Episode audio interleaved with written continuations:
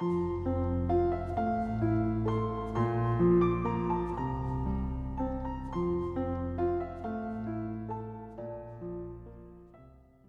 位听友，大家好，我是明哲。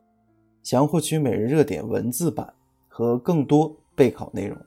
请关注微信公众号“金牌公考”。今天的热点来自人民日报吴家申的文章：家委会竞选别成了名利秀、关系秀。晒名校学历、海归背景、高管职位，比车、比房、比资源。近日。上海一所小学某班级家委会竞选引发热议，残酷的竞争、激烈的措辞，映照着家长们的焦虑情绪，也促人审视家委会这一沟通平台，思考家校之间的关系问题。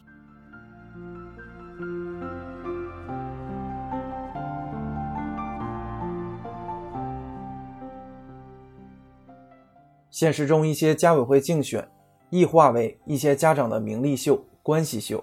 不仅有悖于组建家委会的初衷，也不利于形成健康的家校合作关系，还可能对孩子们输出不良价值影响。家委会的异化无疑是不正常的家校关系的体现。诚如专家所言，无论是拼资源、拼人脉来服务学校，还是异化成校友会，都是对家委会的错误理解和实践。从治理现代化的角度来看，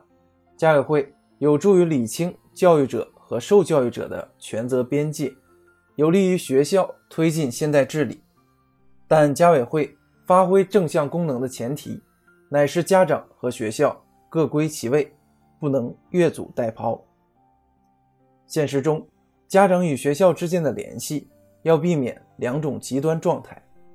一种状态是家校之间缺乏互动。家长对孩子在学校期间的学习表现漠不关心、不闻不问；另一种状态则是家长过度关心孩子，总是想方设法亲自介入学校管理，构建良性的家校互动，可说是当务之急。亟待从宏观层面加强顶层设计，从微观层面改进具体举措，科学设置其职能。清晰划分学校与家庭的权责边界。家庭教育首先是自我教育，对家长而言，理性认识家委会的作用，怀抱积极健康的心态去参与，也才能让这一平台释放更多正能量。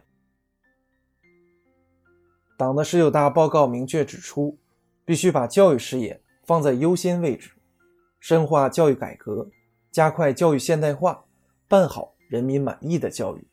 努力让每个孩子都能享有公平而有质量的教育。